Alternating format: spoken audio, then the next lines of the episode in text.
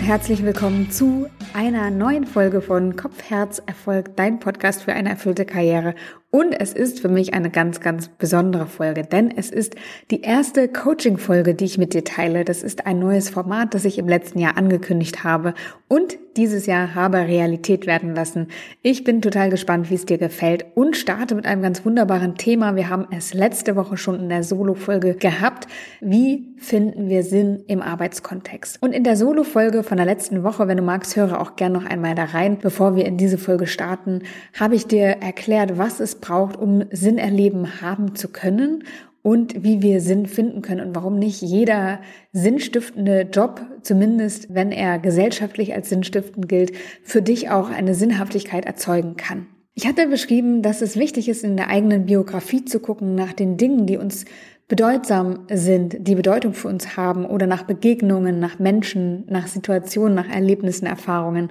Und genau das evaluiere ich heute im Coaching mit Lisa. Lisa hat sich nämlich gefragt, was ihr Sinn stiften könnte und Genau dazu sprechen wir heute und schauen uns ihre Lebensgeschichte an. Lisas Lebensgeschichte finde ich sehr bewegend und sehr spannend. Ich liebe diese Coaching-Sessions immer sehr, weil sie sehr berührend sind, sehr tiefgründig sind und die Möglichkeit erzeugen, einen Menschen wirklich kennenlernen zu können. Also du darfst heute sehr gespannt sein auf die Folge, denn du wirst eine echte Lebensgeschichte hören in aller Ausführlichkeit und allen Details, die die Lebensgeschichte einfach so mit sich bringt. Ungeschönt, unverstellt. Und das ist ein großes Geschenk, daran teilhaben zu dürfen. Für mich immer wieder. Und ich denke auch, du wirst es ähnlich empfinden im Zuhören. Am kommenden Dienstag findet mein kostenfreies Online-Seminar statt. Drei Strategien, mit denen du Sinn im Arbeitsleben findest. Wenn du also ganz konkret wissen möchtest über das, was du im Podcast gelernt hast, hinaus, was du ganz konkret tun kannst, um Sinnhaftigkeit im Arbeitsleben zu finden, ohne auch, dass da zwangsläufig finanzielle Einbußen mit einhergehen müssen, dann melde dich sehr gerne an. Es findet statt am 31.01. um 19 Uhr und ist kostenfrei für dich. Wenn du Lust hast und keine Zeit hast, dann melde dich trotzdem an, denn du bekommst bekommst im Nachgang von mir die Aufzeichnung zum Online-Seminar zugeschickt. Es kann also nichts schiefgehen, du kannst es also nicht verpassen. Wenn du Lust hast, ich freue mich, wenn du dabei bist. Den Link zur Anmeldung findest du in den Show Notes oder aber auch auf meiner Seite janikestör.com. Melde dich gern an und sei dabei, wenn es darum geht, wie du ganz konkret umsetzen kannst, was dir Sinn im Arbeitsleben stiftet. Und damit steige ich jetzt ein in die Coaching-Folge mit Lisa. Wir gucken uns, wie gesagt, ihre Lebensgeschichte an, schauen, was für sie persönlich Bedeutung hatte. Und dabei wünsche ich dir jetzt ganz viel Freude und auch Erkenntnisse. Vielleicht findest du dich in Lisas Geschichte wieder. Ich freue mich auf jeden Fall, dass du heute eingeschaltet hast und freue mich auch auf dein Feedback im Nachgang. Und damit viel Freude bei Kopf, Herz, Erfolg, dein Podcast für eine erfüllte Karriere.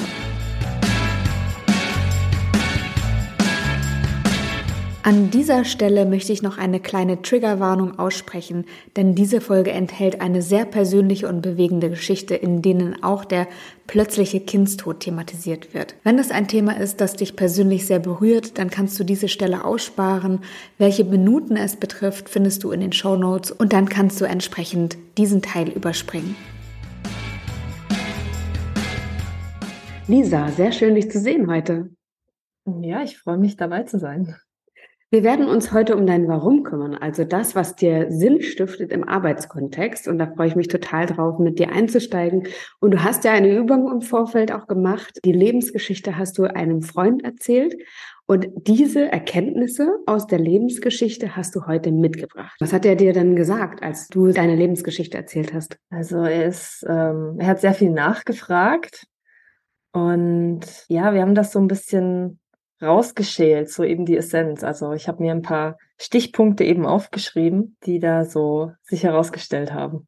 Magst du gleich einsteigen? Das heißt, äh, du könntest mir jetzt mal erzählen, welche Stichpunkte er dir gegeben hat, welches Feedback er dir gegeben hat.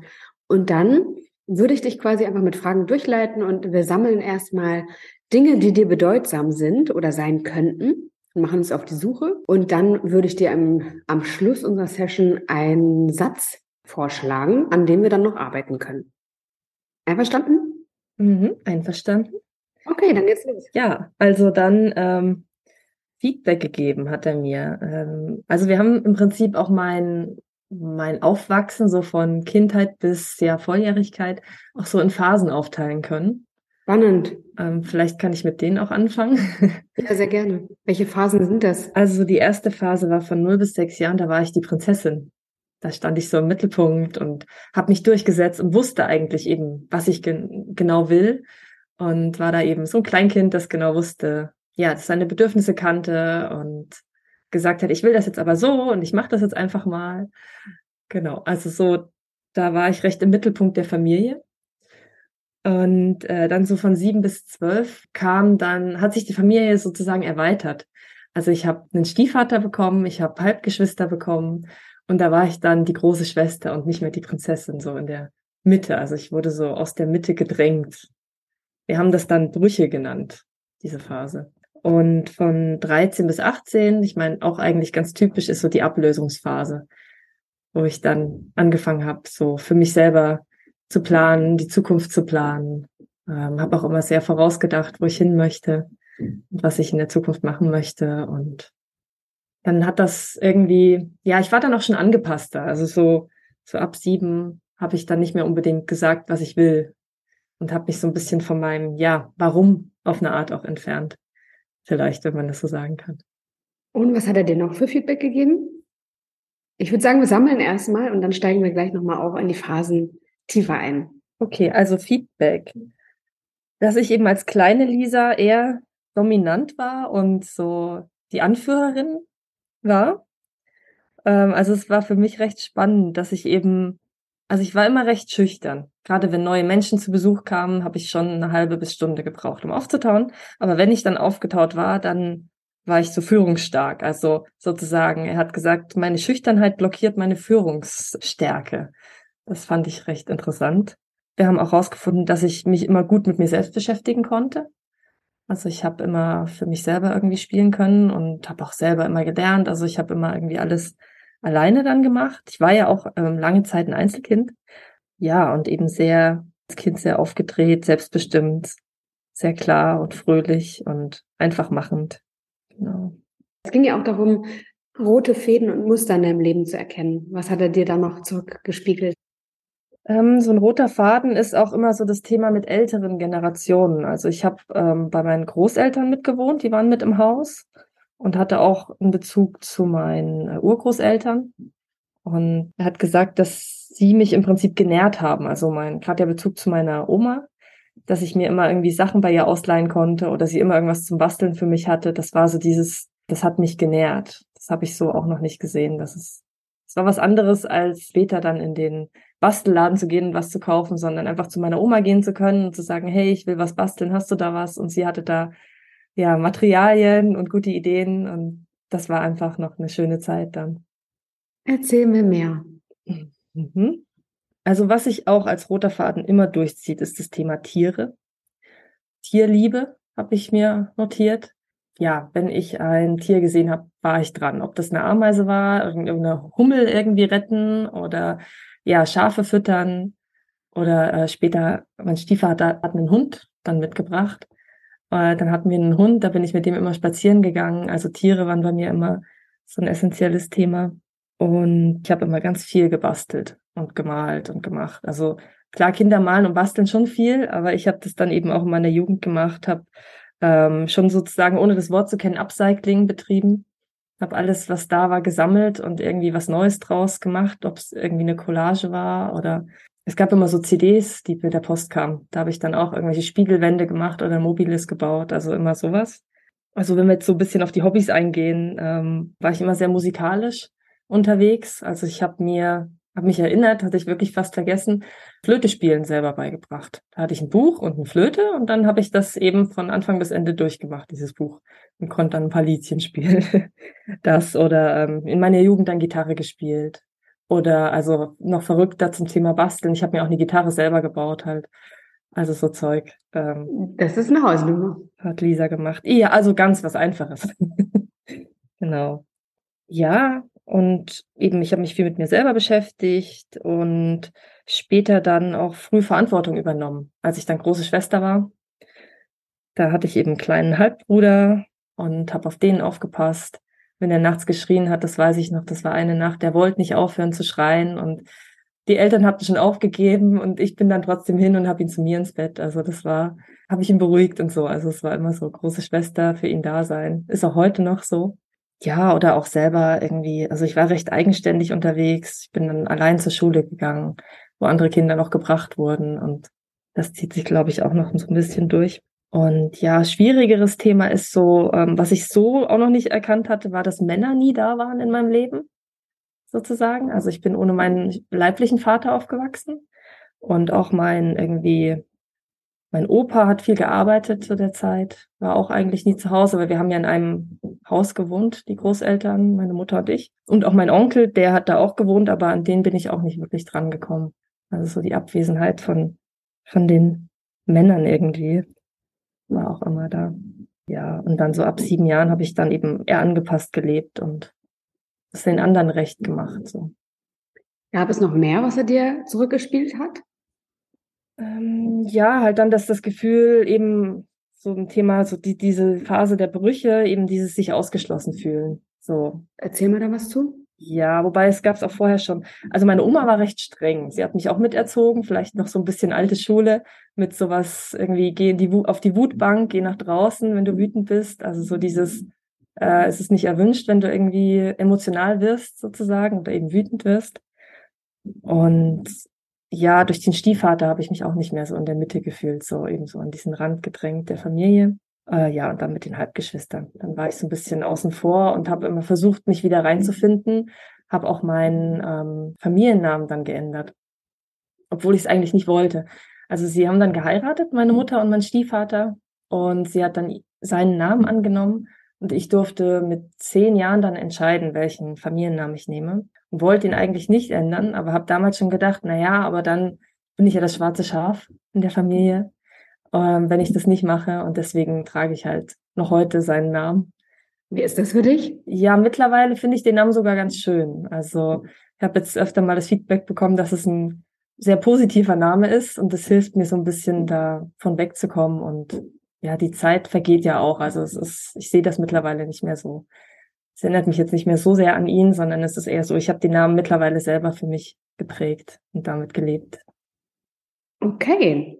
Gibt es noch irgendwas aus dem Erwachsenenleben, was dein Freund dir... Äh also wir sind jetzt bewusst nur bis so zum 18. Geburtstag gegangen. Mhm. Dann frage ich vielleicht gleich noch zu der Phase ein paar Dinge. Weil manche Dinge, die sich, ähm, also die Kindheit und die Jugend ist eigentlich so die prägendste Phase, also Kindheit insbesondere, ähm, die wir so haben in unserem Leben. Und dann ist es aber auch spannend, auch nochmal auf das Erwachsenenalter zu gucken, weil sich da gewisse Dinge wieder zeigen können, die in unserer Kindheit dann angelegt wurden. Und manchmal erkennt man auch gerade mit Blick auf das Erwachsenenalter dann von damals die Muster wieder.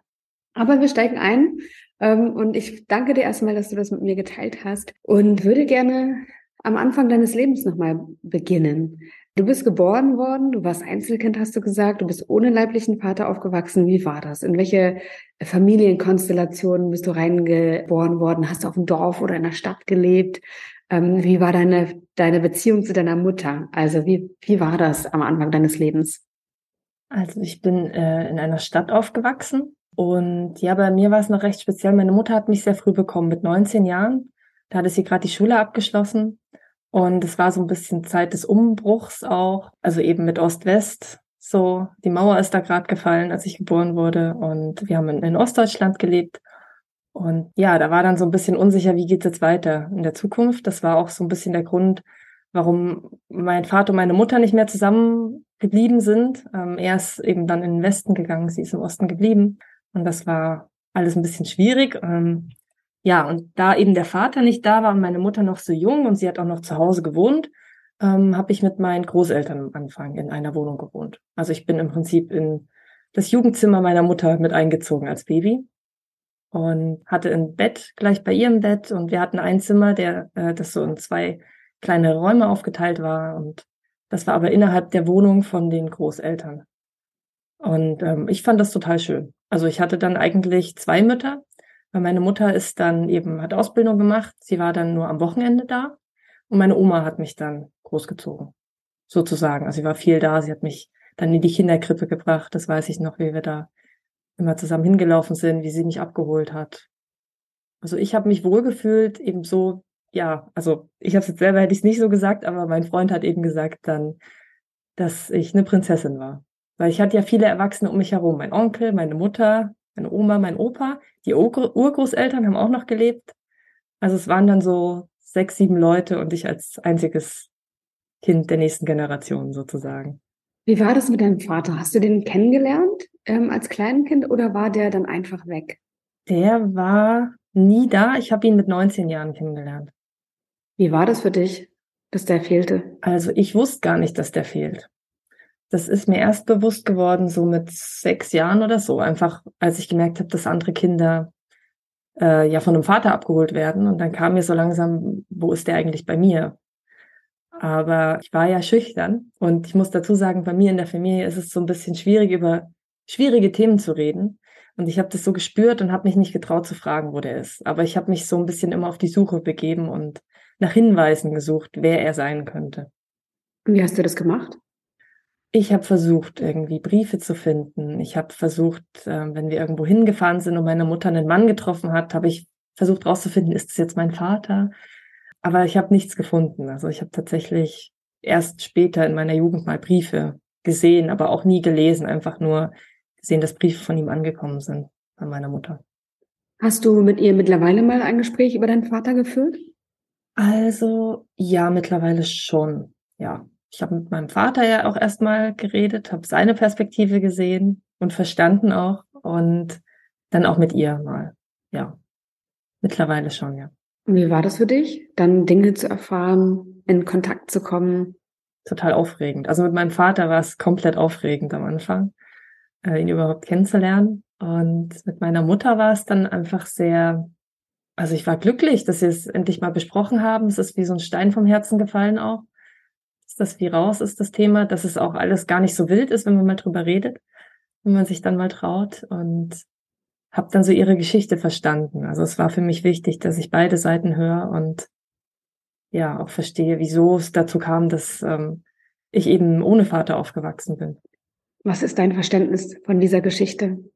Ja, ich verstehe, dass sie eben, wie so oft, dass es ein Kommunikationsproblem gab. Und ja, auch es ist auch dieser Zeit einfach geschuldet. So dieses, ähm, mein Vater wusste nicht, wie es weitergeht. Er hat Chancen eben in Westdeutschland gesehen und meine Mutter wusste auch nicht so recht, was sie will. Es war einfach so, sie waren beide noch äh, recht jung und deswegen kann ich es irgendwie verstehen. Und mein Vater hat auch gesagt, dass er sich gewünscht hat, dass ich einen guten Stiefvater dann auch habe, dass ich es dann, ja, dass ich eine schöne Kindheit habe. Und wie ist dein Verhältnis heute zu deinem Vater? Ja, ganz entspannt. Also ich würde es freundschaftlich nennen. Also wir haben regelmäßig Kontakt. Ich besuche ihn auch. Ich finde es schade, dass es noch nicht geschafft hat, mich zu besuchen. Ähm, das ist so ein bisschen, ja, aber dafür besuche ich ihn und er hat auch, er hat einen Sohn noch, also ich habe einen weiteren Halbbruder, Frau und meine andere Oma väterlicherseits wohnt auch dort in der Stadt und es war einfach schön. Ich habe nochmal einen ganzen weiteren Teil der Familie dazu gewonnen, also nochmal weitere Großeltern. Genau. Und Halbgeschwister. Okay. Erzähl mir was über deine Oma. Wie war die so? Hm. Meine Oma war die, die Herrscherin der Familie, sage ich mal. Die hat wirklich alle Fäden zusammengehalten und sie hat gesagt, wo es lang geht. Also sie hatte die Hosen an im Prinzip. Das ist mir aber jetzt auch im Nachhinein erst aufgefallen, als ich alte Videos von früher angeschaut habe. Meine Oma war immer die Taktgeberin. Die hat gesagt, so, jetzt ist mal fertig, jetzt machen wir mal weiter.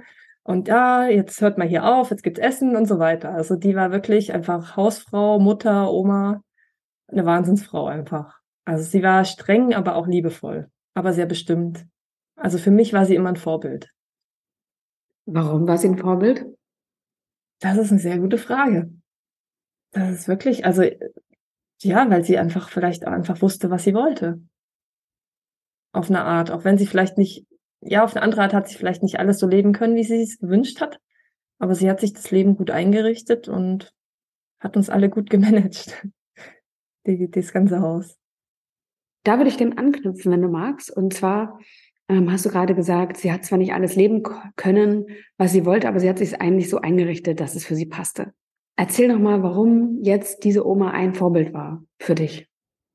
Also meine Oma war ein Vorbild für mich, einerseits, weil sie bestimmt war, aber ich glaube, es war sogar noch viel mehr das, dass sie immer da war für alle. Also sie hat sich immer gekümmert um alle.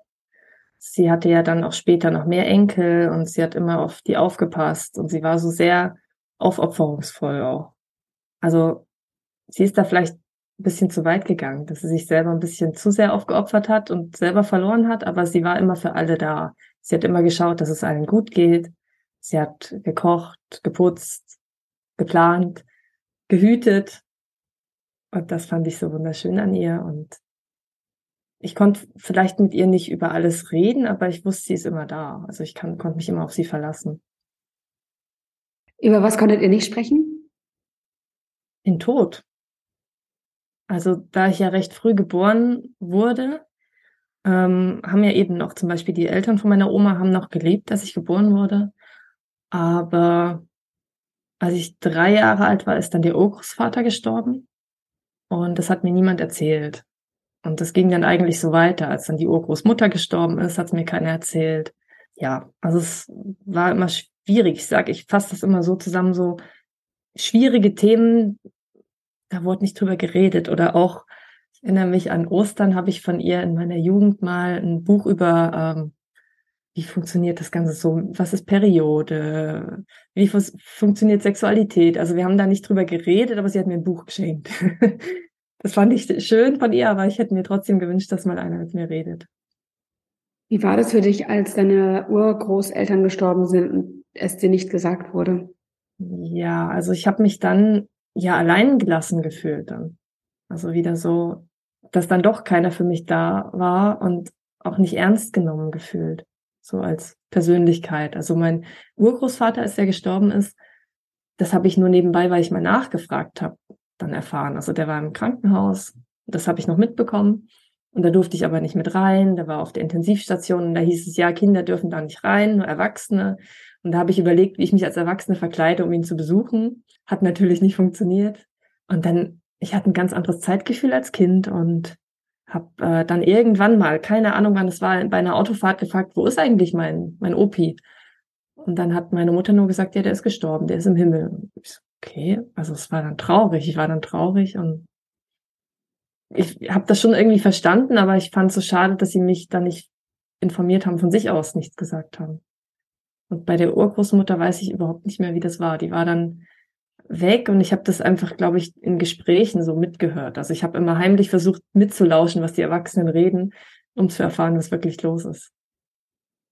Beschreib mal das Gefühl, was in dir entsteht, wenn du an diese Situation denkst. Ja, eben, da ist so eine große Traurigkeit. Und ich fühle mich auch so unwichtig irgendwie so. Du fühlst dich unwichtig? Ja, schon. Also nicht, wirklich nicht ernst genommen.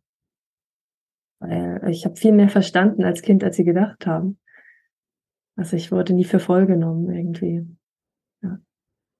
Was glaubst du, warum war das in deiner Familie so? Ich glaube, sie wollten mich letzten Endes schützen oder vor schlechten Erfahrungen bewahren. Aber letzten Endes glaube ich, dass das sich schon über mehrere Generationen erstreckt, das Thema, dass man nicht redet über Themen, die einen emotional belasten. Aber wieso das so ist, habe ich noch nie groß ergründet. So. Und wann das angefangen hat, ist für mich auch schwer nachzuvollziehen. Okay. Erzähl mir was über deinen Opa und über deinen Onkel. Du hast gesagt, es fehlten irgendwie die Männer. Über deinen Vater haben wir schon gesprochen, aber über die anderen Männer in deiner Familie noch nicht. Erzähl mir von ihnen. Also mein Onkel, der war 16, als ich geboren wurde. Also ich weiß überhaupt nicht, wo der gewohnt hat. Der hatte ja auch ein eigenes Zimmer und ich weiß, der war zwar da und der war immer der Lustige, der ist so der humorvolle, der, der Spaßvogel in der Familie, so, der, der Klassenclown sozusagen. Aber so wirklich emotional da war er irgendwie nicht. Und ich glaube, der war auch, auch in der Schule. Also der war irgendwie nie zu Hause. Und wenn er zu Hause war, hat er Musik gehört, vor der ich Angst hatte. so Rockmusik oder so. Also den wollte ich wie so großen Bruder haben. Also ich habe mir auch immer einen großen Bruder gewünscht. Kam vielleicht eben von dem Wunsch her, irgendwie einen Mann in meinem Leben zu haben. ähm, ja, also der Onkel ist dann auch ausgezogen. Der war dann auch weg. So. Und mein Opa, der war ja so Mitte 40, wo ich geboren wurde. Und der war Arzt. Und als Arzt bist du halt immer lange am Arbeiten, hat viele Überstunden gemacht, hat auch im Rettungsdienst als Notarzt gearbeitet. Und also davon abgesehen, dass er oft nicht zu Hause war, war er auch emotional nicht da. Irgendwie hatte der so seine Welt und hat viel gefunkt und gebastelt. Er war, wenn er zu Hause war, irgendwie in seiner Werkstatt. Oder auch, ich weiß, wenn meine Oma Essen gekocht hat, dann hieß es so, Essen ist fertig, dann kannst du eine halbe Stunde warten, bis mein Opa kommt. Also dann war es eigentlich schon kalt. Erzähl mir noch mal was über deinen Wunsch, einen Bruder zu haben, beziehungsweise so eine männliche Figur in deinem Leben. Ja, es war so ein Gefühl, einfach.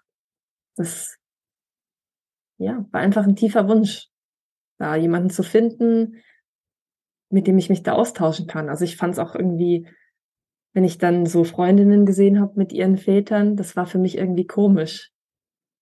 So, also ich war auch sehr, ja, auf eine Art neidisch, und ich weiß, in der ersten Klasse hatten wir so, wenn wir Wörter gelegt haben, habe ich immer den, den Begriff für Papa wollte ich nicht legen. Ich wollte das Wort auch nicht sagen. Weil ich immer gesagt habe, den gibt's ja gar nicht. Ja. War eben großer Bruder, habe ich mir irgendwie so immer vorgestellt. Das wäre toll, auch wenn ich wusste, dass das jetzt nicht geht. Und dann seid ihr irgendwann ausgezogen oder, also wahrscheinlich zwangsläufig seid ihr irgendwann ausgezogen, aber wann, ähm, du hast die, die Phase von 0 bis 6 beschrieben, habt ihr in der ganzen Zeit bei deinen äh, Großeltern gelebt? Also die Wohnsituation war so, das Haus, in dem wir in der Wohnung gelebt haben, ge gehört meinen Großeltern. Das sind vier Wohnparteien, so eben Wohnungen, eben ein Mehrfamilienhaus. Und dann ist eine Frau gestorben, die haben wir immer Omi-Tante genannt. Die ist irgendwie mit uns verwandt, ich weiß nicht welche Richtung, ich glaube mütterlicherseits irgendeine Tante von irgendeiner Omi, irgend so. Die war irgendwie mit mir verwandt, an die kann ich mich fast nicht erinnern, die hat eben eine Etage über uns gewohnt, also über, wo ich gewohnt habe mit den Großeltern meiner Mutter in der Wohnung. Und die ist dann gestorben, als ich so drei, vier Jahre alt war. Das war für mich aber emotional nicht belastend, weil ich hatte eigentlich keinen Bezug zu ihr. Und die Wohnung wurde frei und dann bin ich mit vier Jahren mit meiner Mutter eine Etage über die Großeltern gezogen. Und da haben wir dann gelebt, bis ich ähm, elf Jahre alt war. Auch dann mit dem Stiefvater. Also wir haben immer im selben Haus mit den Großeltern gewohnt, eben eine Etage über ihnen. Und äh, wie war das für dich, als dann plötzlich dieser Stiefvater in euer Leben kam?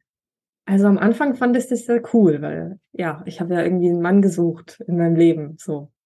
Und er hat dann immer noch erzählt, ich kann mich nicht mehr dran erinnern, aber er hat immer erzählt, ich habe ihn weggeschickt.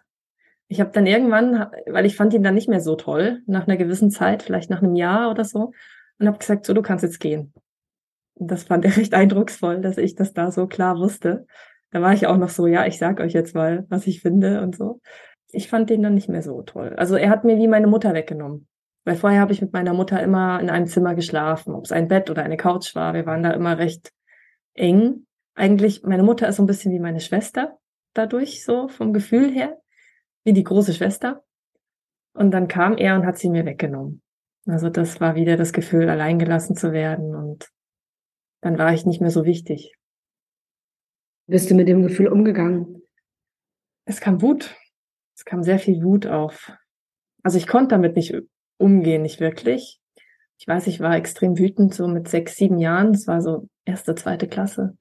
Ich war da im, im Kinderhort immer, da war ich auch im Kindergarten vorher und ich war richtig wütend. Ich weiß gar nicht, ob ich das sagen soll. Aber ich habe einen, einen Jungen getreten, also wirklich böse getreten und habe gesagt, ich erschieß alle, wenn ich groß bin und so. Also ich war wirklich, wusste nicht wohin damit, mit diesen Emotionen. Ja, da war einfach ganz viel Wut in mir und das kannte ich so gar nicht und die wurde ja auch nie zugelassen dann, weil dann musste ich ja sonst eigentlich auf die Wutbank. Wie war es, wenn du auf der Wutbank gesessen hast? Ja, dann war ich extrem traurig. Eben auch. So, ganz allein. Es war keiner da, der mich irgendwie mal gehalten hat oder ja, ich wurde dann einfach mit mir allein gelassen und ich durfte erst zurück, wenn ich mich beruhigt hatte. Aber das habe ich auch irgendwie verdrängt, wie ich mich da irgendwie gefühlt habe. Ich weiß nur, ich wurde da so hingesetzt und eben, wenn, wenn du wieder normal bist, wenn es wieder gut ist, kannst du wieder reinkommen. Wo war diese Bank? Ich meine, sie war vor der Wohnungstür im Treppenhaus. Ich weiß nicht, ob die Erinnerung noch stimmt. Mhm. Aber ich wurde vor die Tür gesetzt, sozusagen. Und dein Stiefvater ist ja geblieben. Der ist geblieben, ja. Wie ging es weiter mit euch? Es wurde dann nur noch schlimmer. Also davon abgesehen, dass er meine Mutter mir weggenommen hat, gefühlt zumindest, hat meine Mutter dann noch, äh, ist sie schwanger geworden, recht schnell. Genau. Und dann war eine kleine Schwester auf dem Weg. Und ich habe das auch gleich gewusst. Er hat mir das dann gesagt, also wieder typisch in meiner Familie wurde nicht geredet so. Und er hat mir dann ein Bild vom Ultraschall, also ein Ultraschallbild gezeigt. Und ich wusste sofort, was es bedeutet, ohne das je gesehen zu haben. So. Und ja, dann habe ich aber, also das war dann eigentlich noch eine schöne Zeit, so die Vorbereitung aufs Baby, so Windeln zusammenlegen, wie geht das, äh, Wickeln üben. Also ich wurde da schön mit einbezogen und da habe ich mich auch wohl gefühlt. Also die Vorfreude aufs, auf meine kleine Schwester war groß.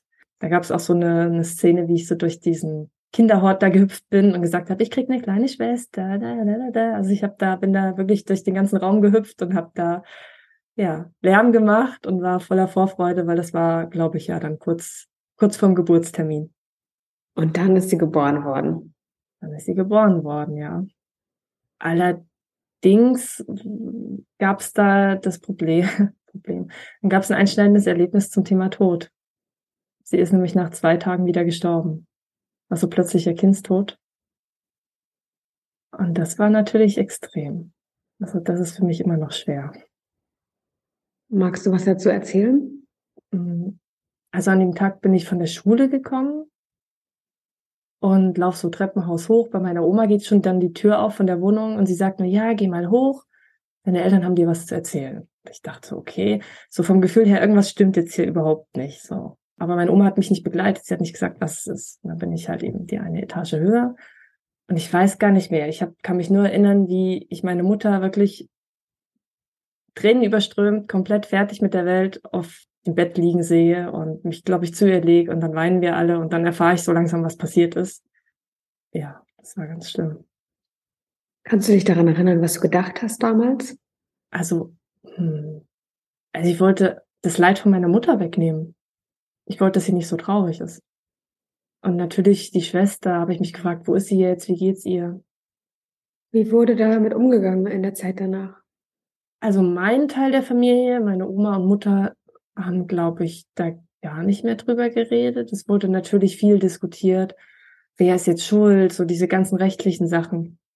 Aber äh, mein Stiefvater hatte seine eigene Art, damit umzugehen. Er hat äh, ein Bild von ihr in einen Rahmen getan und wie einen kleinen Altar aufgebaut und eine Kerze dann immer angezündet. Und er hat dann so ein bisschen geredet über seine Gefühle. Er hat es aber sehr exzessiv betrieben halt. Also es ging mir dann ein bisschen zu lange mit diesem Altar. So, es hat einen dann eigentlich immer mehr runtergezogen, weil es ging über Jahre. Hat er immer gesagt, ja, mein Kind, mein Kind. Wie war das für dich? Es hat mich wie ein bisschen daran gehindert, loszulassen. Also es hat mich dann irgendwann genervt, weil ich wollte es einfach nicht mehr hören. Wie alt warst du in dieser Phase?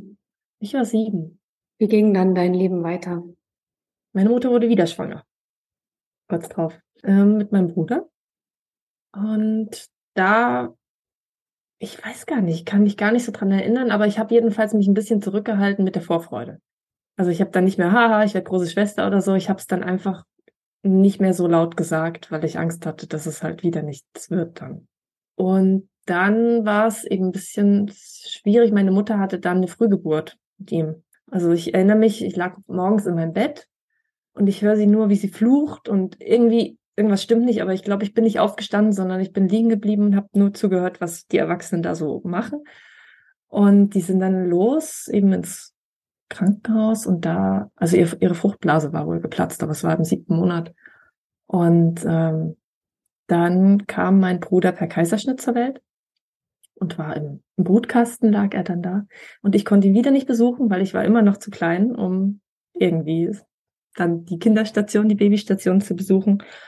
Ähm, aber mein Stiefvater war da sehr engagiert und hat es geschafft, dass ich zumindest vom Balkon aus mal reinschauen konnte, dass ich von draußen schauen konnte. Und das war schon, also ich habe gemerkt, wie die Familie da recht, ja, aufgerührt war. So, das meiner Mutter war es dann auch schwierig, weil die haben bei der OP was falsch gemacht. Sie hatte dann innere Blutungen und sie musste dann nochmal operiert werden. Und ich habe dann aber erst später erfahren, dass sie da auch fast gestorben wäre dabei. Also das war, ich habe nur gemerkt, in der Familie ist so wie so eine Spannung irgendwie. Es war nicht gut, dass jetzt der Bruder da ist, sondern es war mit meiner Mutter, war irgendwas auch nicht gut, aber man hat mir nicht gesagt, was genau und wie ernst es ist. Genau. Und dann war der Bruder da und er war ganz, ganz klein und dann ging es aber allen letzten Endes gut. Die Mutter war auch aus dem Krankenhaus raus, der Bruder kam auch nach Hause. Ja, dann ging es weiter. Und dann warst du plötzlich große Schwester. Dann war ich große Schwester und äh, wie alt warst du da? Da war ich ähm, neun. Da war ich große Schwester und es gab so ein auch so ein bisschen einschneidendes Erlebnis, wo dann äh, die Familie von meinem Stiefvater zu Besuch kam, um den Bruder zu zu begutachten, das Kind zu sehen. Und das war für mich komisch, weil dann stand ich ja auch nicht mehr im Mittelpunkt. Das war wieder das Gefühl so, ach, ich bin so am Rande. Plötzlich war die Aufmerksamkeit wieder voll auf den Bruder und weg von mir. Ja, das war auch die Zeit, wo das so losging, dass ich halt so meine Bedürfnisse mehr zurückgestellt habe, dass ich gesagt habe, okay, ich schaue jetzt auf meinen Bruder. Ja, der war dann erstmal wichtiger als ich. Wie war es zeitgleich in der Schule? Ich war eine Streberin. Ich war wirklich, ich habe immer gelernt. Auswendig lernen konnte ich gut und ich glaube heute, dass es eher das Streben nach Anerkennung war.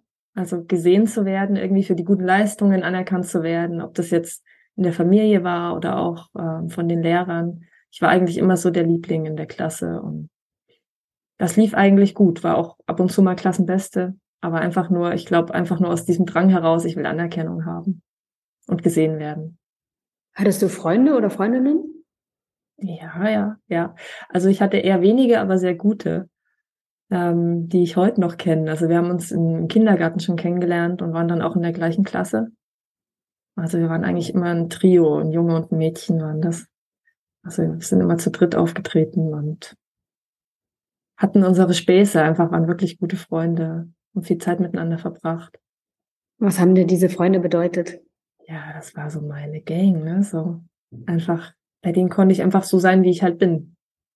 Und die fanden das dann auch voll okay und da war ich irgendwie wichtig und erfinderisch und wir haben ja zusammen gesungen, erforscht, gebaut. Es war einfach so, mit den Erwachsenen wollte ich immer so sein wie die Erwachsenen, aber bei den Kindern oder bei den Freunden konnte ich dann einfach auch Kind sein und rumblödeln und musste keine Verantwortung tragen, sondern war einfach dann, ja, Kind und es war immer lustig mit denen, mit den beiden. Wie war das für dich zu Hause, ähm, so viel Verantwortung zu übernehmen? Du hattest vorhin gesagt, dein Bruder, der, wenn er nachts geschrien hat, hast du ihn manchmal zu dir geholt. Also ich fand es noch schön, auch dass ich so viel alleine machen durfte. Also ich war auch ähm, schon stolz, dass ich so viel Verantwortung übernehmen konnte oder dass ich eben schon alleine zur Schule gehen durfte. Ähm, das hat auch mein Stiefvater damals initiiert, der dann gesagt hat, ach, sie kann doch alleine gehen. Das fand ich so, wow, Mann, ich bin schon so groß, ich kann das schon alleine. Was mir dann meine Mutter noch nicht so zugetraut hatte. Und ähm, also ich war da eher stolz auf mich. Ich habe das nicht als äh, Last empfunden, sondern das war einfach, hey, ich kann ähm, die Eltern, die ja eh mein Vorbild waren, die kann ich unterstützen und ich kann das Gleiche machen wie sie und dann bin ich ja auch so groß und erwachsen wie sie. Äh, du hattest vorhin äh, das, dein Leben eingeteilt eine, oder deine Kindheit, deine Jugend eingeteilt in drei Phasen. Wir haben jetzt gerade über diese zweite Phase gesprochen. Gibt es da etwas noch, was fehlt in deiner Erzählung? Äh, ja, also was noch zum Thema Brüche, zweite Phase fehlt, ist, dass wir dann, es war auch ein sehr großer Bruch auf eine Art, wir sind dann weggezogen. Wir sind dann in ein anderes Bundesland gezogen, nach, ja, im Prinzip Westdeutschland. Ähm, da war ich fast zwölf. Und das war schon schwer, weil ich musste ja dann eben meine beliebte Oma hinter, also zurücklassen, ähm, Freunde auch zurücklassen und nochmal ganz neu starten und bin dann da auch in einem Ort gelandet. Also wir sind aufs Land gezogen, also von der Stadt aufs Land. Dort ist kein Bus gefahren. Dort war ich noch mehr auf mich alleine zurückgeworfen. Und ja, die Menschen dort waren eben eine ganz andere Mentalität. Also ich habe mich schon zurechtgefunden. Ich habe dort auch Freunde gefunden. Aber es war eine riesige Umstellung und ich hatte sehr, sehr viel Heimweh. Also wenn wir dann mal ähm, zu Besuch waren in der alten Heimat, das war immer für mich total schön, aber auch sehr schwer wieder wegzufahren. Da war ich immer sehr traurig dann. Warum seid ihr dahin gezogen? Ja, das ist wieder so ein Ost-West-Thema. Also die Stelle von meiner Mutter war dann nicht mehr so sicher, wie lange es die noch geben wird. Und dann hat sie sich eben nach einer anderen Stelle umgeschaut und eben dort in dem in einer anderen Stadt äh, weiter weg dann was gefunden. Also es war beruflich bei ihr. Wie bist du mit dem Umzug umgegangen? Ich habe wie immer versucht, das Beste draus zu machen.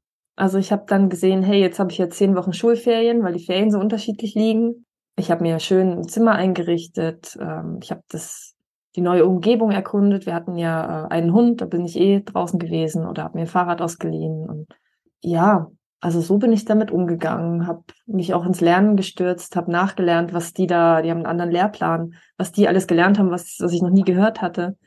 Und ja, habe versucht, da irgendwie anzukommen und mich da einzurichten auf dem Land. Würdest du sagen, es ist dir gelungen? Ah, so halb.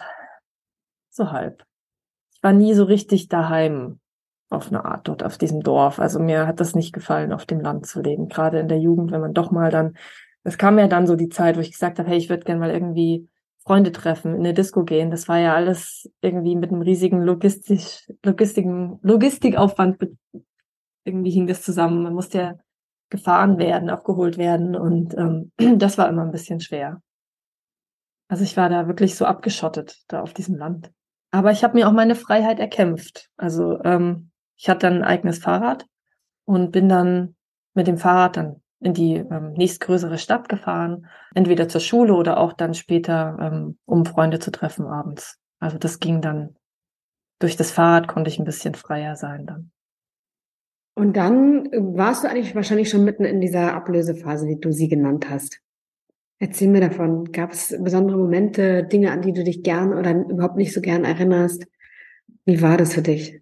Ja, also ich habe dann, was habe ich gemacht? Ich habe irgendwann mal versucht oder mich angefangen, mich mal zu schminken, weil alle anderen Mädchen haben sich auch geschminkt. Mein Stiefvater fand das überhaupt nicht so toll. So, was soll das Zeug da in deinem Gesicht? ich finde das jetzt schön. Und ja, einfach mehr machen, was mir gefällt, auch wenn ich weiß, dass es den Eltern nicht so entspricht. Also ich war nie rebellisch oder so, also eher im Kleinen irgendwie. Ich gehe da meine eigene Sachen gemacht oder auch eben dann auch mal abends Freunde getroffen oder mal woanders übernachtet. Ja, aber eigentlich war ich immer recht brav. So, ich wollte immer gefallen und ja irgendwie noch dazugehören zur Familie. Und auf die andere Art habe ich Pläne geschmiedet für die Zukunft. Was will ich später mal studieren? Das war mit 16 Jahren für mich schon klar. Das habe ich mal irgendwo gelesen und dann habe ich das tatsächlich auch studiert, drei Jahre später. Also ich war immer gut im Pläne schmieden. Was hast du dir da ausgesucht damals? Äh, Kommunikationsdesign hieß der Studiengang. Ich stelle mir vor, du bist so 17, äh, 16, 17 und äh, beschäftigst dich damit, was du studieren willst. Und äh, wie bist du auf diesen Studiengang gekommen? Was, was steckte da für dich in, da drin? Das ganze Thema mit dem Gestalten. Also ich habe ja immer gerne gebastelt. Und das ähm, war ja, also ist ja Grafikdesign letzten Endes, was ich da studieren wollte. Und dann dachte ich, das passt, weil auch Kunstunterricht hat mir immer gut gefallen. Da war ich auch, hatte ich immer gute Noten und das, das war immer mein Ding. Ob das jetzt Zeichnen war oder eigentlich noch mehr plastische Arbeiten. Das war immer genau das, was, was mir leicht gefallen ist. Und dann dachte ich, ähm, ja, dieses Grafikdesign, das wäre wirklich mein Ding. Hm, das habe ich mal irgendwo in der Bibliothek, in der, in der Schule habe ich dann das, diesen Entschluss gefasst, aber ich weiß nicht mehr, ob ich da online geschaut habe oder wie ich da drauf gekommen bin, auf diesen Studiengang. Und dann hast du es aber auch wirklich umgesetzt. Ja, tatsächlich. Wie war das? Du bist ausgezogen, woanders hingegangen. Ähm, erzähl mir davon. Genau, ich bin dann ähm, mit 18 bin ich ausgezogen zu meinem damaligen Freund, den hatte ich kennengelernt im Internet, damals schon. Äh, da hatten wir ein Jahr Fernbeziehung und dann äh, bin ich zu ihm gezogen, auch weil ich zu Hause raus wollte. Einfach, es war mir zu eng. Der Stiefvater war mir auch, der wollte mich nicht, der wollte nicht, dass ich mich ablöse. Der war da extrem dagegen. Und äh, ich wollte aber frei sein. Und dann hat sich mein damaliger Freund da angeboten, hat gesagt, du kannst doch bei mir einziehen, also auch zu seinen Eltern einziehen. Ich meine, ich kenne das ja schon von früher. Da haben wir auch alle unter einem Dach gewohnt. Und dann habe ich aber erst noch meine Schule fertig gemacht. Noch zwei Jahre bin ich in einer anderen Stadt äh, noch aufs Gymnasium gegangen, die letzten zwei Jahre. Das war dann die Phase, wo man so Leistungskurse hat. Also da hatte ich Kunst und Englisch, waren dann meine Hauptfächer, also Sprache und eben Kunst. Und das habe ich auch als Vorbereitung gesehen. Also was wir im Kunstunterricht gemacht haben, war auch das, was ich nutzen konnte für meine Bewerbung für das Designstudium. Und dann habe ich aber noch ein soziales Jahr zwischen reingeschoben. So ein FSJ habe ich noch gemacht. Als was und warum? Ja, Das war, also für mich war es ein sehr erfüllendes Jahr jetzt rückblickend, muss ich sagen. Ich war im Rettungsdienst und war Sanitäterin im Prinzip. Aber nicht nur Notfallsanitäterin, eher weniger, sondern ich habe mehr ähm, im Krankentransport gearbeitet, als Fahrerin, aber auch als Patientenbegleitung.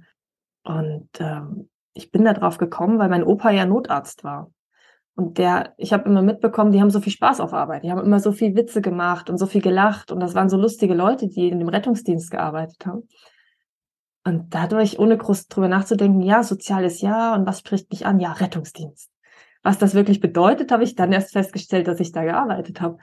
Dass es auch sehr, sehr fordernd sein kann. Aber wir hatten es trotzdem sehr, sehr lustig auch. Also das hat sich bewahrheitet, was ich von meinem Opa mitbekommen hatte.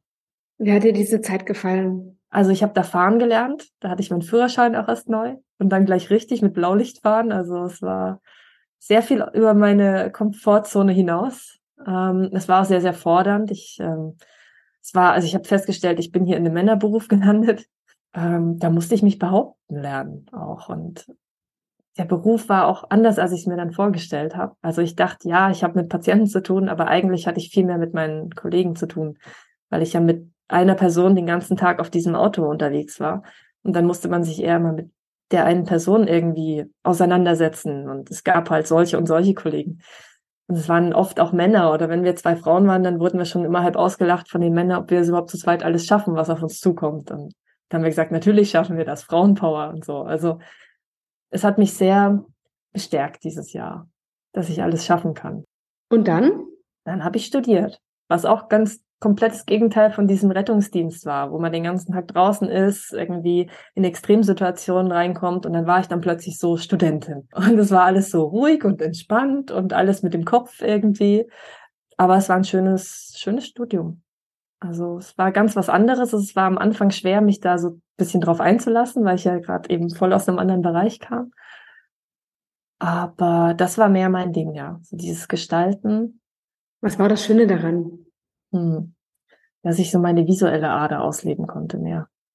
Dann weniger die soziale, aber mehr dieses visuelle so. Ich, ich mag einfach so Ästhetik. Das ist irgendwie auch was, das mich immer wieder fasziniert. Und was schön gestaltet ist, dann, oder irgendwas schön aussieht oder gut zusammenpasst, da bleiben meine Augen einfach dran hängen. Und dann das zu lernen, wie ich das selber machen kann oder auch einfach das Gespür dafür immer mehr zu entwickeln und zu üben. Das hat mir gefallen, ja. Was war das Schönste, was du im Studium gemacht oder gelernt hast? Komischerweise was, das ich nicht zu Ende geführt habe.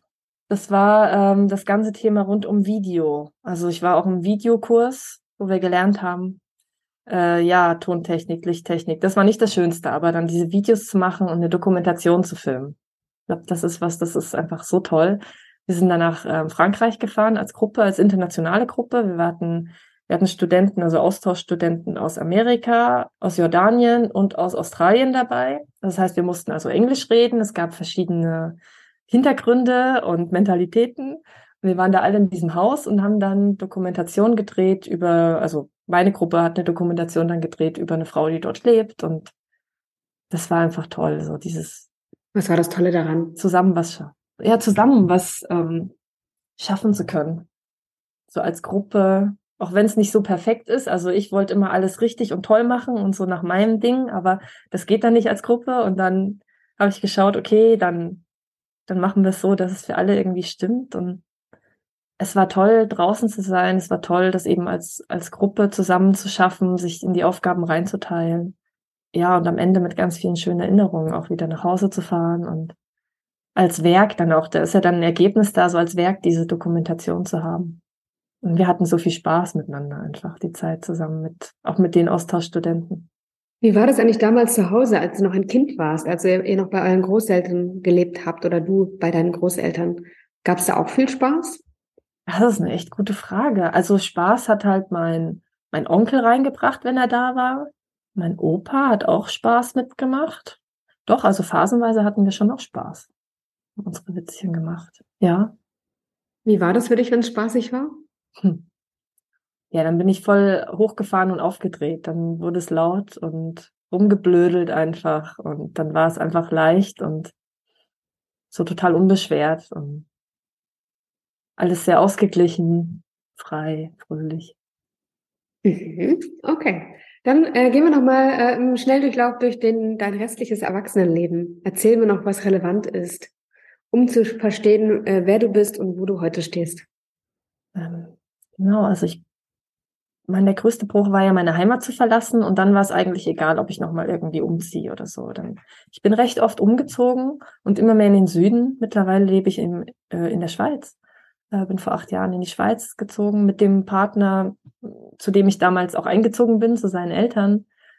Und ja, seitdem habe ich als Grafikdesignerin gearbeitet und ähm, habe jetzt noch mal, also jetzt habe ich so für mich festgestellt, ja nur Grafikdesign ist jetzt doch nicht so meins, weil es bedeutet nicht nur, ich bin ja dann nicht Künstlerin und Ästhetin, sondern ich arbeite ja für Kunden und Kunden haben eben ihre Meinung.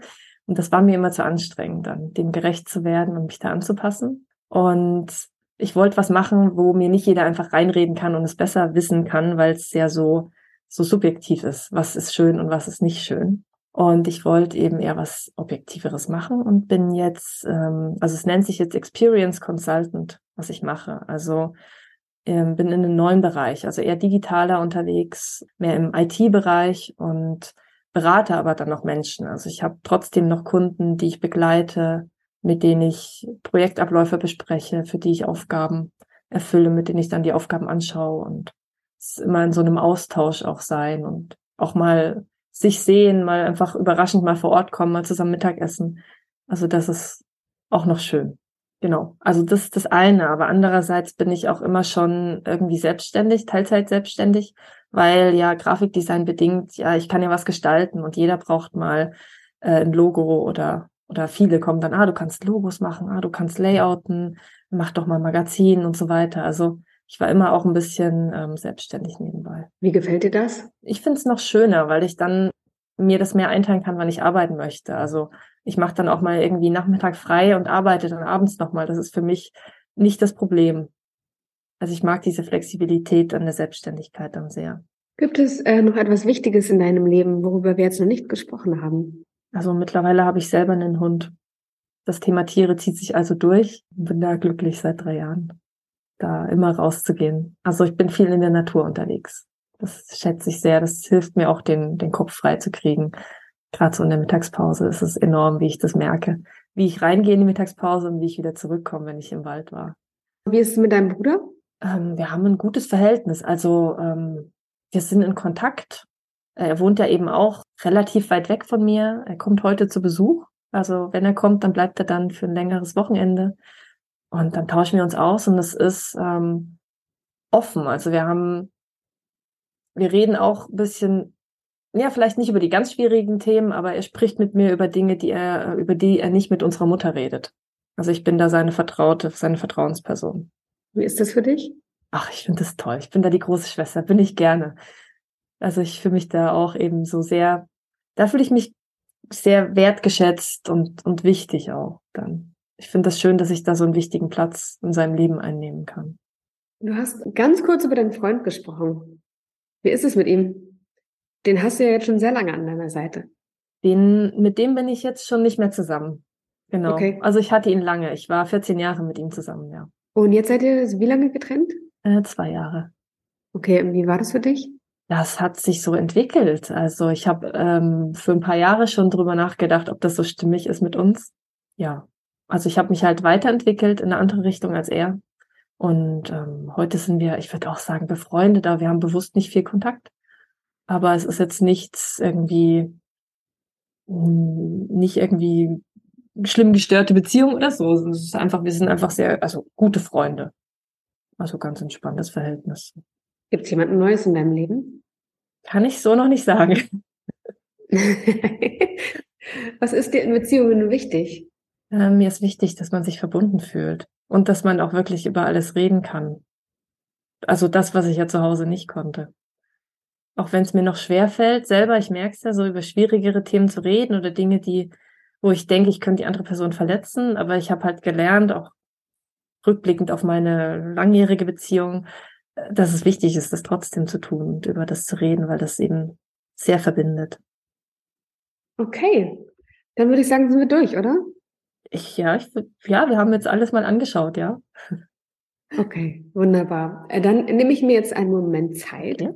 um einen Satz mal für dich zu formulieren, von dem ausgehend wir dann äh, zu deinem Warum kommen können. Sehr spannend. Einverstanden? Sehr einverstanden. Okay, ich habe was. Und ich habe mich damit ein bisschen rausgewagt. Mhm. Es ist ein Ausgangspunkt. Ähm, ich würde es dir vorlesen. Und das ist sozusagen ein erster Entwurf. Es geht darum, jetzt einen Satz zu formulieren, der ganz klar auf den Punkt bringt, worum es bei dir im Leben gehen könnte. Also was Bedeutung für dich hat. Welchen Beitrag möchtest du leisten, um damit welche Wirkung zu erzielen? Und das ähm, kann dann für dich ein Dach sein. Ne? Das heißt nicht, ganz oft ist so die, die äh, Frage danach, äh, muss ich jetzt Coach werden? Ähm, oder muss ich jetzt dies oder das machen? Ähm, und das musst du überhaupt gar nicht. Das Warum ist etwas oder das, diese, dieser Satz, den wir formulieren, ist etwas, das ein Dach für dich sein kann. Du kannst dich dem unmittelbar wenden. Ähm, du kannst dich dem unmittelbar widmen oder mittelbar. Das heißt, entweder äh, kümmerst du dich direkt darum, dass das passiert oder aber du arbeitest in einer Organisation, in einer x-beliebigen Tätigkeit für eine Organisation, die aber das zum Ziel hat. Mhm. Okay. Nachvollziehbar? Mhm. Noch Fragen? Äh, nein. Dann bin äh, gespannt. Genau, lese ich dir das jetzt vor. Und zwar, ich möchte Kindern eine Stütze sein, sie sehen, ernst nehmen und ihnen wirklich zuhören, damit sie sich gesehen und verbunden fühlen, in sich selbst vertrauen lernen und mit Freude und Leichtigkeit ihr Leben gestalten können. Das ist ein langer Satz. Fühl mal in dich rein, was dieser Satz mit dir macht, wenn du ihn hörst oder wenn du ihn liest. Was passiert innerlich in dir?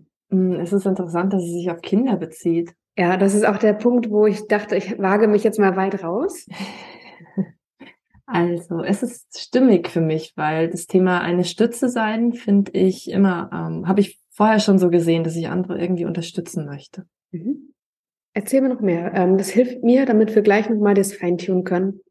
Genau, eine Stütze sein, sie begleiten.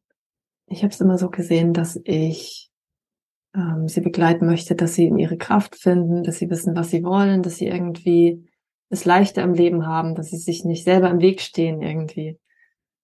So habe ich mir das immer so. Also immer, also es war eine Idee von vielen, mhm. ähm, wo es hingehen könnte. Von daher stimmt das schon, was da steht. Sich gesehen fühlen ist natürlich schon ein Thema. Das kenne ich ja von mir selber auch. Also das kann ich komplett verstehen, wenn sich jemand nicht gesehen fühlt. Von daher finde ich es interessant, das so anzugehen. Mit Freude und Leichtigkeit. Also Leichtigkeit ist auch was, wonach ich mich sehne, was ich so suche. Freude auch, ja. ja. Erzähl mir was, ähm, was du fühlst, wenn du das hörst. Oder wo es vielleicht auch sich noch nicht so gut anfühlt. Also noch nicht so gut fühlt sich an, das auf Kinder zu beziehen. Aber der Rest ist sehr stimmig. Das ist schon wie so eine Bestätigung von einer, einer Idee. Also so von einer Richtung, die ich immer wieder sehe. Also das, ich habe immer dieses Wort unterstützen immer da. Also von daher so der letzte Teil, der passt, der passt. Auch dieses Freude, Leichtigkeit, das fühlt sich gut an. Das fühlt sich an wie ich, ja. Also da so, ah ja, das ist so, da geht's so auf. Sehr schön. Ich ähm, ändere das mal. Ich lese es dir nochmal vor. Mhm. Ich möchte Menschen eine Stütze sein, sie sehen, ernst nehmen und ihnen wirklich zuhören, damit sie sich gesehen und verbunden fühlen, in sich selbst vertrauen oder Vertrauen lernen und mit Freude und Leichtigkeit ihr Leben gestalten können. Das hört sich sehr stimmig an und auch sehr nach mir. Mhm. Ich kann dir ja mal ein bisschen ähm, erzählen, wie ich darauf gekommen bin und welche Dinge ich quasi für die, die bei mir resoniert haben, ähm, als wären sie sehr wichtig für dich. Ich glaube, dass große wiederkehrende Themen ähm, für dich sind zum Beispiel, dass du erwachsen sein wolltest, weil du nicht ernst genommen wurdest als Kind. Und deswegen bin ich auch auf Kinder gekommen, weil ich glaube, dass da ein ganz großer Schmerz drin steckt oder für Menschen drin stecken kann. Man muss natürlich der Typ dafür sein, um Kinder zu unterstützen. Also ich bin es zum Beispiel nicht. Ich äh, mache auch keine Berufsorientierung aus genau den Gründen für Schüler, weil ich den Zugang nicht habe. Und deswegen habe ich auch eingangs gesagt, ich wage mich mal hier ein bisschen vor und äh, teste mal das mit dir, ob das nicht Kinder sein könnten, weil ich glaube, dass das einfach ein ganz großer Schmerz ist, nicht ernst genommen zu werden und immer so vertröstet zu werden auf, wenn du dann mal erwachsen bist. Ähm, aber man ist ja vorher schon ein vollständiger Mensch. Auch ein großes Thema, glaube ich, ist dieses nicht zu reden über emotional schwierige Themen. Ähm, das schlägt auch ein bisschen in die Kerbe. Ne? Also das äh, wurde unter den Erwachsenen mit Sicherheit auch nicht so gemacht. Vielleicht ein Stück mehr, aber mit dir als Kind einfach nicht.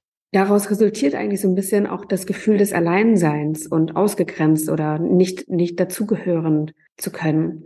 Ähm, dein Wunsch nach Anerkennung, der daraus sich wieder ergibt. Den habe ich nochmal notiert. Und was ich in, in, im positiven Sinne ganz oft wahrgenommen habe bei dir, war das Thema, wir haben etwas gemeinsam gemacht, ich habe mich verbunden gefühlt, das war Spaß, ich habe, äh, mein Opa hatte Spaß, äh, dass, dass man merkt, wie dich das begeistert, also wie, wie das auch eine Wichtigkeit für dich hat. Und deswegen finde ich, ähm, dass diese Spaß und Leichtigkeit eigentlich auf jeden Fall mit zu dir gehört und ähm, ja, ich glaube, dass das einfach bedeutsam ist, wenn du das erzeugen kannst oder du unterstützen kannst, das zu empfinden. Und zwar durch einen Verbund, durch Gemeinschaft, durch dieses Verbunden und gesehen fühlen. Und ja, ich zähle hier als einzelne Person.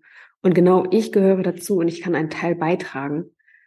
Ähm, und als letzten Punkt habe ich noch deine Oma aufgeschrieben. Die, glaube ich, war auch sehr wichtig für dich im äh, Punkto Stabilität, gerade auch weil es diese männlichen Personen in deinem Leben nicht so gab, ähm, ich glaube, dass sie so einen Part für dich oder so eine Stütze für dich übernommen hat, weil du hast gesagt, sie war immer da, sie war sehr zuverlässig und ich glaube, dass sie dir auch ein Stück weit in deiner Kindheit Halt gegeben hat und Stabilität gegeben hat, ähm, was dich mit Sicherheit durch auch manche Zeiten getragen hat. Genau, also das sind die Dinge, die ich als wiederkehrend und bedeutsam empfunden habe, die so in mir angeklungen sind. Ähm, alles andere natürlich auch, aber diese nochmal so auf einer besonderen Ebene. Und das habe ich eben versucht, in diesem einen Satz zu verdichten. Ähm, wir können den gerne noch weiter feintunen. Du kannst ihn auch erstmal mitnehmen, sacken lassen, für dich umwandeln. Also es ist dein Satz. Ähm, und wenn du magst, unterstütze ich dich noch dabei, das noch mehr auf den Punkt zu bekommen, wenn du das Gefühl hast, es braucht es. Ja, kannst du erstmal sagen, was du dazu denkst. Also ich würde den Satz gerne sacken lassen, auch nochmal prüfen, sind es Kinder oder Menschen? Das nochmal da reinzufühlen. Aber ähm, auch wie du das hergeleitet hast, ja, das ist toll. Du hast wirklich so nochmal wirklich alles zusammengefasst. Wirklich die Essenz jetzt da rausgeholt. Und ähm, deswegen fühlt sich das jetzt auch schon sehr stimmig an, dieser Satz. Also ich glaube nicht, dass man dann auch viel anpassen muss. Für mich war einfach wichtig, mal eine Richtung zu haben, weil ich immer so viele Ideen habe, aber wirklich zu sagen, okay, und das ist mein Dach und darum geht's wirklich für mich, ähm, eben dieses Warum das so als Wegweiser nutzen zu können, diesen Satz. Ja. Hast du ähm, Ideen, was du damit machen kannst? Ja, also ich träume ja schon immer so ein bisschen in die Richtung Coach zu werden und eben Menschen irgendwo in irgendwie Prozessen zu begleiten, zu unterstützen. Und das bestätigt mich einfach darin, den Weg mehr zu verfolgen, weil ich mich immer frage, was ist jetzt der nächste Schritt? Und ich hatte noch nicht so die richtige Ausrichtung wo der Schritt hingeht. Und das könnte mir helfen zu sagen, okay, es geht wirklich eher in die Richtung Coaching. Ähm, ich würde gerne noch eine andere Idee mit in den Raum stellen. Mhm. Weil ich gerne nochmal klar machen möchte, dass, ähm, und das ist eine häufige Konsequenz, die viele Menschen ähm, denken, wenn sie ihr Warum hören, ich muss jetzt Coach werden. Bei dir ist es eher ein Wunsch und nicht dieses Gefühl, ich muss das jetzt, weil das steht ja, ich muss unter äh, Menschen unterstützen, so. Ne? Also das ist bei dir ein Wunsch, deswegen ist es auch gut. Aber das ist keine notwendige Konsequenz. Ne? Also es könnte auch zum Beispiel bedeuten, äh, Buchhaltung zu machen oder Marketing zu machen in einer Organisation, die sich einfach für Kinderrechte einsetzt. Ähm, keine Ahnung. Äh, Kinder, also als Kinderdörfer oder so. Ne? Also das lässt auch ganz viel anderes zu was ich bei dir noch gedacht habe, ähm, ich habe mir irgendwann ja mal ein äh, ähm, Design machen lassen und ich fand, dieser Prozess war schon auch ein bisschen Coaching ähnlich, weil es darum ging, wer bist du eigentlich, wofür möchtest du eigentlich stehen und worum geht's bei dir eigentlich im Kern? Und ich finde auch die Richtung, ähm, weil du einfach auch sehr stark über das Visuelle und das Grafische gesprochen hast und da schon viel mitbringst, Könntest du noch mal drüber nachdenken, ob, ob sich da eine Vertiefung vielleicht auch noch anbieten würde? Vielleicht auch für Teams insbesondere, ne? um zu gucken, wie, wie ist so eine Gemeinschaft, wie ist eine Gruppe. Genau, aber das nur noch mal als äh, weitere Idee neben tausend anderen, die es dazu geben kann. Aber ich hoffe, dass es dir so ein Leitfaden und Anker sein wird, oder ich weiß, dass es dir ein Leitfaden und Anker sein wird, ähm, dich auszurichten, in welchem Themengebiet es dann auch immer stattfinden wird. Also das hilft mir auf jeden Fall weiter, der Satz. Und das stimmt, so habe ich es auch noch nicht gesehen, dass man ja im Design dann auch mal das hinterfragen muss. wer bist du, was willst du, was ist da wirklich deine Absicht? Ja. Ich bin auf jeden Fall in diesem Prozess auch noch mal tiefer oder näher zu mir gekommen und habe noch mal tiefere Antworten gefunden, was wirklich, wirklich hinter ein paar Dingen steckte. Und das war für mich einfach, ja, einfach total schön auch, das mich nochmal auf einer noch tieferen Ebene damit auseinanderzusetzen. Genau, und das kann jetzt mit dem Satz auch passieren, dass ich mir mal als nächstes so überlege, was heißt das, wenn ich jetzt mal das außen vor lasse, oh, ich muss jetzt Coach werden, was sind das für Organisationen, wo ich arbeiten kann zum Beispiel? Ja, ähm, und du darfst Coach werden, ja. Ich möchte das gar nicht in Abrede stellen hier. Ich glaube, dass du einen großen Mehrwert da leisten könntest. Nur weil ich weiß, das ist eine ganz typische und ganz häufige Frage, habe ich das nochmal in den Raum gestellt. Genau. Aber ich fand es sehr, sehr schön. Vielen Dank, dass du deine Geschichte mit mir geteilt hast, dass wir da einsteigen konnten. Ich finde es immer wieder sehr berührend und emotional, auch das miterleben zu dürfen, was einen Menschen eigentlich so beschäftigt und äh, was ihn in seinem Leben begleitet hat und ähm, herausgefordert hat und ähm, erfreut hat und glücklich gemacht hat. Ich finde es total schön, dass du mich und ich muss auch sagen, uns hast teilhaben lassen. Also vielen Dank dafür. Ja, ich danke dir für die Möglichkeit, dass du mal einen Blick auf mein Leben wirfst. Und ja, hat mich auch gefreut, mal hier dabei sein zu dürfen. Vielen Dank. Lisa, alles Gute für dich. Und erzähl, wenn du weitergekommen bist, wenn du weißt, wo es lang geht, wenn du irgendwas gegründet hast, dich selbstständig gemacht hast. Lass es mich wissen, was passiert ist und wie es zu deinem Warum passt. Ja, vielen Dank. Das werde ich machen.